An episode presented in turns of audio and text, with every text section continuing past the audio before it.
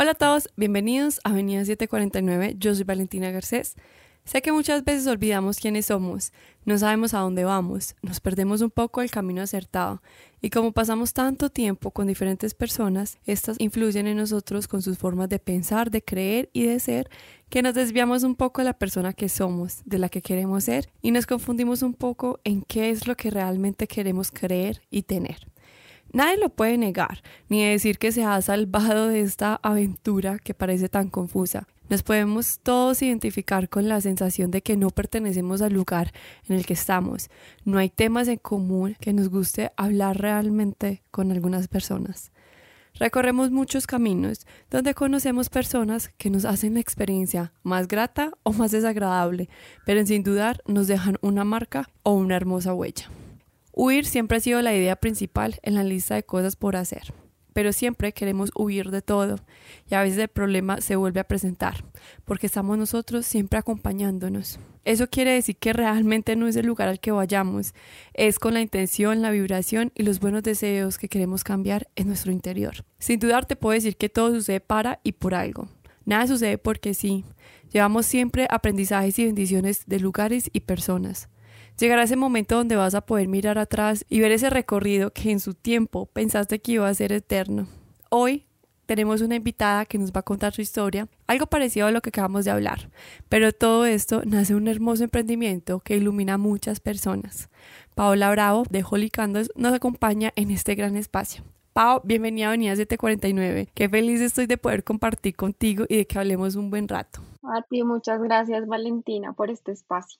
Ya quiero que las personas te conozcan y conozcan de este proceso que te llevó al proyecto tan hermoso que tienes. Entonces cuéntanos un poquito acerca de ti. Bueno, yo de profesión soy administradora de empresas, también soy profesora de yoga, estudié cocina holística, pero digamos que todo eso fue una búsqueda porque me sentía muy perdida en lo que quería hacer.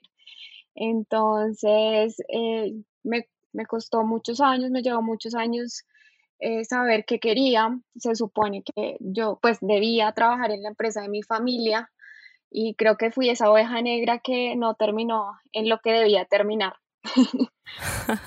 Más de uno de estar pensando, yo también lo soy.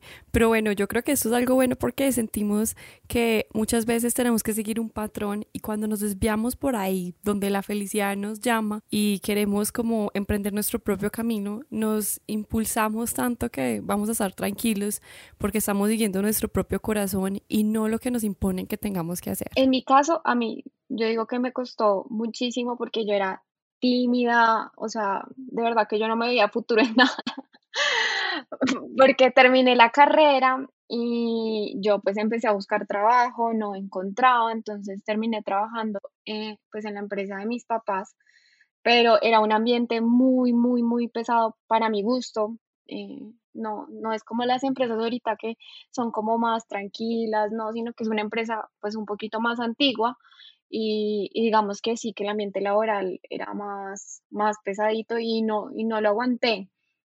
Empecé a subirme de peso terrible, empecé a tener problemas con la comida y, y, fue como sí, un proceso muy largo en encontrar eso que quería. Imagino que aquí fue donde encontraste la cocina holística, pero que tiene que ver todo esto. Pero bueno, paréntesis, que creo que muchas personas quieren saber qué es cocina holística primero que todo. Cocina holística es como aprender a, cocinar en sí, pero pues con alimentos eh, naturales, teniendo en cuenta que nuestro cuerpo no es solo lo físico, sino que también lo emocional y básicamente eh, integra todo, todo el ser humano. O sea, no te ve a ti simplemente como come bien, haz esta dieta, sino que también eh, te mira la parte emocional, tú cómo estás comiendo estás comiendo triste, estás comiendo de pronto porque te hace falta algo. Entonces, pues eso, eso significa cocina holística. Mm, Súper interesante este tema, lo tendré en cuenta para un próximo episodio. Pau, entonces llegó esto también como en forma de salvavidas en un momento que lo necesitabas. Y el curso llegó en sí cuando yo estaba trabajando en la, en la empresa que les digo y fue como, sí, fue como una lucecita porque me cambió la perspectiva en muchas cosas, como les digo, yo estaba empezando a sufrir un desorden alimenticio, estaba empezando a comer como por ansiedad. Yo era de las que contaba calorías todo el tiempo, entonces no sé, me levantaba súper temprano a hacer ejercicio, era como a presionar, em, las comidas las tenía súper controladas. Entonces, este curso como que me ayudó un poquito a como sobrepasar eso. La persona que dictaba el curso también era psicóloga, entonces terminé yendo a terapia con ella y creo que desde ahí empezó el, el cambio. Eso es una prueba más de que nada es casualidad, todo pasa por un motivo. Me alegro que pues hayas encontrado esa ayuda porque siento que son como los pasos de Holy Candle. Em, pues vale, ¿cómo cuento esto? Problemas de alimentación nacieron principalmente porque a mí se me murió un tío. Tenía en mi vida como la figura de papá y la muerte de él fue muy repentina. Em, yo esta historia nunca la he contado, pero él murió él estaba en Girardot, que era como a tres horas de, Bogotá, él trabajaba allá y ese día pues eh, él venía a ver a mi primo y haz de cuenta que él venía normal en un bus, en un bus colectivo, eh, sentado en la silla del, del pasajero, pues no venía manejando ni nada. Y cuando venía una roca le cayó en el pecho. Entonces esa roca, no sabemos cómo, pero solo le cayó a él en el pecho. O sea, atravesó el vidrio y le cayó a él. Entonces, a raíz de esa muerte tan repentina, yo él lo veía como un papá. Creo que se me despertó como toda esa, eh, como toda esa, no curiosidad, sino como todo lo que tenía adentro. Y ahí fue cuando realmente empezó la búsqueda de, ¿será que sí estoy haciendo lo que me gusta? Digamos que ese fue el momento que todo hizo como clic de empezar a buscar otra forma de vivir que no fuera pues en el espacio en el que estaba trabajando. Todos aquí tenemos nuestra historia y hemos pasado por muchas situaciones. Unas nos agradan más que otras, pero todas siempre tienen un propósito. Y la decisión que todos tenemos que tomar ante una situación así es salir adelante y vivir la vida al máximo para poderla gozar y disfrutar porque nunca sabemos cuándo ese momento nos va a llegar, tanto a nosotros como a nuestros seres queridos. Y un bonito regalo te llegó de esto que tuviste que vivir y fueron los primeros pasos de Holy Candle y me encantaría que nos puedas compartir esa historia. Uy, no, pues eso fue un paso largo porque hice el curso y de un momento a otro como que me dio por, por renunciar, pero esa renunciada vino con el tema de irme a vivir a India. Me fui a vivir a India seis meses, eh, como buscando un poquito encontrar qué era lo que quería. En, en India, no, bueno, yo ya les hablo un poquito de India, pero no lo recomiendo tanto. Es un, es un país muy, muy difícil en cuanto a cultura, eh, en este momento, verdad que está muy de moda irse, pero, pero creo que no es, no es para todo el mundo. Te entiendo, Pau, porque sé que el proceso de cada persona es diferente y el nivel de conciencia es muy distinto.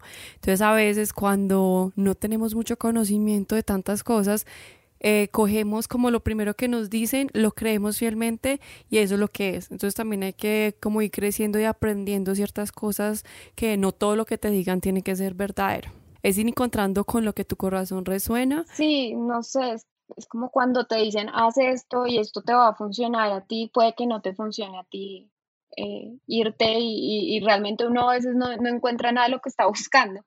De hecho, me dio más duro volver a Colombia y estar totalmente perdida de lo que quería hacer que irme a India como tal. La experiencia es muy bonita, a mí me tocó vivir con ratones en el mismo cuarto, me la pasaba gritando encima de las camas todo el tiempo, lo que tú dices es verdad, a veces eso, eso que vemos no le funciona a todo el mundo. Entonces, ¿por qué no decidiste devolverte? No, pues yo, yo cómo iba a bajarme de ese bus tan grande después de que ya le había dicho a todo el mundo que me iba a la India, que no sé qué, ya había pagado un montón en tiquetes, había pagado un curso también. El curso era de tres meses y decidí que armar un poquito más como para conocer. Pero sí, ya es, a veces uno toma decisiones que es muy difícil bajarse del bus. Ustedes no saben lo que lloré la primera semana porque mi inglés es bueno, pues bueno un nivel 3, pero no es un nivel que tú llegues a India y como entiendo perfecto porque el acento es súper complicado. Y yo lloraba y yo decía, yo no entiendo nada, ¿qué hago aquí? Eh, me hablaban en clases y yo súper perdida. Fue un momento muy horrible, pero yo dije, no, pues, pues voy a aguantar. Los profesores me ayudaban un montón. Casi que me explicaban con, con palitos cómo era la cosa y me fui acostumbrando y al mes ya, ya, ya como que las cogía un poquito mejor. Siento, Pau, que si necesitabas vivir la experiencia de India. Aunque digas que no lo recomiendas, sé que marcó bastante en tu vida. De pronto tu ser y tu vida te llevaron a ese camino porque te tenían que enseñar algo. Sí, sí, sí, o sea, no, o sea, como que no digo que no lo hubiera hecho, pero creo que de verdad no es para todo el mundo y a veces uno hace cosas por moda que no, que no debería hacer, pero sí, como tú dices, todo, todo, al final todo aporta a donde uno termine, ¿no? Entonces, ¿qué puedes definir de qué fue lo que India te enseñó a ti? Uy, esa, esa pregunta yo todavía me la, sí, todavía me la hago porque en India yo creo que aprendí a vivir un poquito más austera, a hacer, sí, como a soltar esa parte también de, mm, de ego que uno tiene. De, bueno, el primer día que tú entras al instituto te hacen caminar descalza sobre casi, no sé, es, es, es, un poquito asqueroso porque te hacen limpiar la nariz porque ellos dicen que lo principal para vivir es la respiración. Entonces tú todas las mañanas te haces un lavado de nariz. Ellos lo hacen en medio de un patio que tú más adelante vas a pasar con tus piecitos descalzos porque no puedes usar zapatos. Creo que también fue quitarme como un poquito, sí, de esa vanidad, eh, vivir más relajada, porque eh, antes de eso sí era una, bueno, todavía lo soy, estoy trabajando en eso, soy una persona muy controladora, era muy estricta, entonces también me enseñó un poquito eso de no intentar controlar lo que pasa a mi alrededor, sino tratar de estar tranquila, llegamos a la conclusión de que uno siempre tiene un antes y un después. Me imagino que llegaste con cosas muy diferentes. Pau, puedo decir como presiento que el verdadero viaje lo tuviste cuando llegaste de India, que fue como todo este proceso, como tu emprendimiento te encontró. Después de que volví de India, pues yo sí me sentía muy diferente, muy cambiada, pero resulta que en esa llegada me encontré con un exnovio de la universidad y eh, digamos que después de esa decepción amorosa es que nace Holy Candle. ¿Por qué? Porque ah, yo a la hermana de él le regalé una velita, pero la velita pues era de parafina. Entonces la velita se le puso como medio negrita y, y, yo me quedé pensando, esto no lo harán ecológico y ahí fue como que empecé a investigar y ahí nació la semillita. Digamos que en ese transcurso de tiempo eh, en que nace Holly pasaron muchas cosas. Eh, yo sentía que todo me salía absolutamente mal. Primero mm, me postulé a un trabajo y después de dos meses me dijeron que ya no. Y como al mes se me murió mi perrito, o sea, era como pérdida tras pérdida y yo ya no me hallaba, pero pues la semillita ya de las velitas como tal ya estaba sembrada. Entonces tengo un familiar que vive en el Carmen, entonces me voy un fin de semana al Carmen y veo esas porcelanas tan divinas y yo digo, bueno, qué lindo una velita aquí precisamente, yo ya me he vuelto un poquito adicta a las velas, pues porque yo creo que me calmaban absolutamente todo. Eh, me, me, calmaban la pérdida del perrito, me calmaban la pérdida del ex, me calmaba la pérdida del trabajo, todo. Creo que en esa época fue cuando más prendí velas, porque no me hallaba. Entonces ahí empezó Holly. Y básicamente la idea de Holly es iluminar, darle esperanza a las personas que están pasando por momentos de verdad en que uno no ve la luz por ninguna parte. Así son estas cosas de la vida. Donde menos lo esperamos, florece algo grandioso que nos puede transformar y cambiar la vida. Lo curioso es que durante este recorrido nosotros nos queremos meter por muchos lados e insistimos e insistimos y queremos ir por acá y la vida es como que no, no, no. Y somos más descarados que simplemente decimos la vida está en contra de mí. Cuando somos nosotros los que estamos contra la corriente y en contra de lo que nos conviene y lo que la vida tiene preparado para nosotros. Sí, digamos, ahorita pues en Holy hacemos meditaciones y una de ellas pues que hicimos como de primeras fue la de aprender a fluir, porque yo creo que como tú dices, se nos olvida que a veces uno presiona y presiona y verdad hay cosas que no dependen de nosotros. Y otra cosa, Pau, es que estamos como tan ocupados buscando afuera tantas respuestas que nos olvidamos simplemente de preguntarnos a nosotros, interiorizarnos y escuchar nuestro corazón. Sí, y yo creo que aquí es importante recordar hacer el trabajo interno, o sea, parar de mirar tanto afuera, ese, ese espacio que tienes, ese espacio de mirar adentro y de preguntarte realmente tú qué quieres, yo creo que es el más importante. Yo creo que por eso también revoloteé muchísimo como era yoga, no, tal vez cocina, tal vez la otra cosa, o sea, todo me sirvió, pero creo que fue una revoloteada que me hubiera ahorrado un poquito de tiempo si me hubiera sentado como a mirar adentro, a decirme